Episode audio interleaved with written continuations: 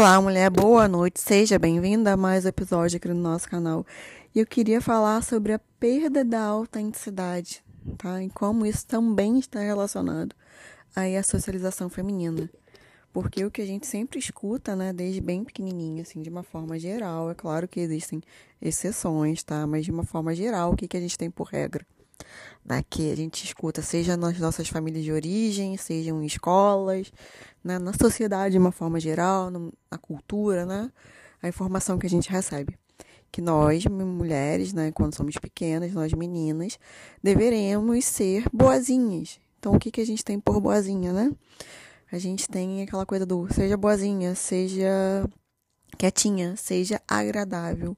E quando a gente fala nesse ser boazinha, quietinha, agradável, a gente está falando aí sobre a espontaneidade, a autenticidade, que muitas e muitas vezes é podada das meninas, tá? Se não é podada já bem pequena, é podada na adolescência, tá?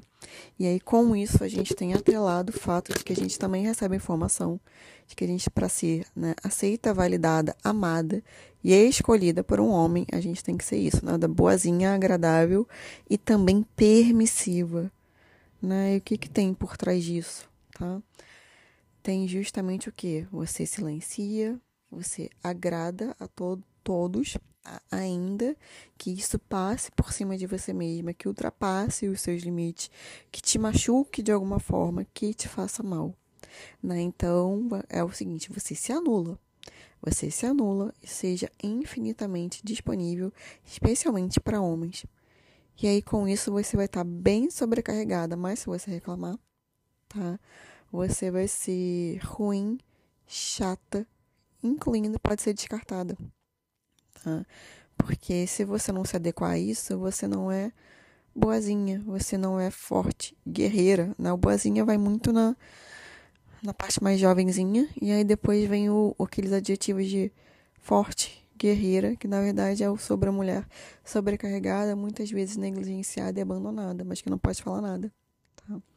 E aí o outro ponto com isso de ser boazinha, extremamente agradável, permissiva, né, como estou dizendo, é que existe essa coisa de ficar muito exposta a abusos né, pessoas folgadas, pessoas aproveitadoras, porque os nossos limites eles vão ficando cada vez mais frágeis, né, incluindo a nossa identidade, e como saber o que é meu, o que é do outro, até onde é minha responsabilidade, aonde inicia a responsabilidade do outro, tá? Então, atrás dessa busca aí de validação e reconhecimento, né, que também tem por trás essa dependência emocional, né, muitas e muitas mulheres dependentes emocionais demonstram essa dependência com essa necessidade de serem sempre muito úteis, ainda que passem por cima de si mesmas muitas e muitas vezes, tá?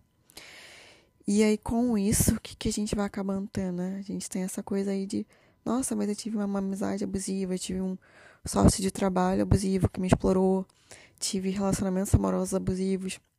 Tá? E quando a gente vê, muitas das vezes, não raro, é comum esse tipo de perfil né, emocional que eu tô falando aqui. Porque, ou seja, né, a gente é criada dessa forma, acaba com uma autoestima muito frágil, uma identidade mais frágil ainda, e os limites quase que inexistentes, como eu já tinha dito antes, né? Onde é que é o meu limite, onde é que é o limite do outro? Até onde eu devo fazer, tá? Então, eu considero assim, uma, o patriarcado uma grande manipulação, e isso influencia, sim, né, nas relações, na criação, seja aí na, nesse âmbito familiar, quanto também no social e tudo que a gente recebe de informação sobre como deve ser a menina, como deve ser a mulher, e por consequência a gente tem esse padrão emocional né, que eu relatei. Tá? Então, uma coisa que eu posso dizer que quem, se você está em terapia, é sempre muito importante rever os limites, né? Que é, é o essencial para nós mulheres. Então, desconfie sempre da ausência de limite. A ausência de limite não é amor. Muito pelo contrário. Então, se você ama alguém, você dá limite a essa pessoa. E até se essa pessoa te ama, também vão existir os limites. Né? Onde existe a ausência de, de limites, a gente tem que desconfiar, porque acaba indo para uma doação infinita e muitas vezes para uma exploração. Tá? Então, se você está em terapia Eu acho que é importante rever isso, como eu tinha dito.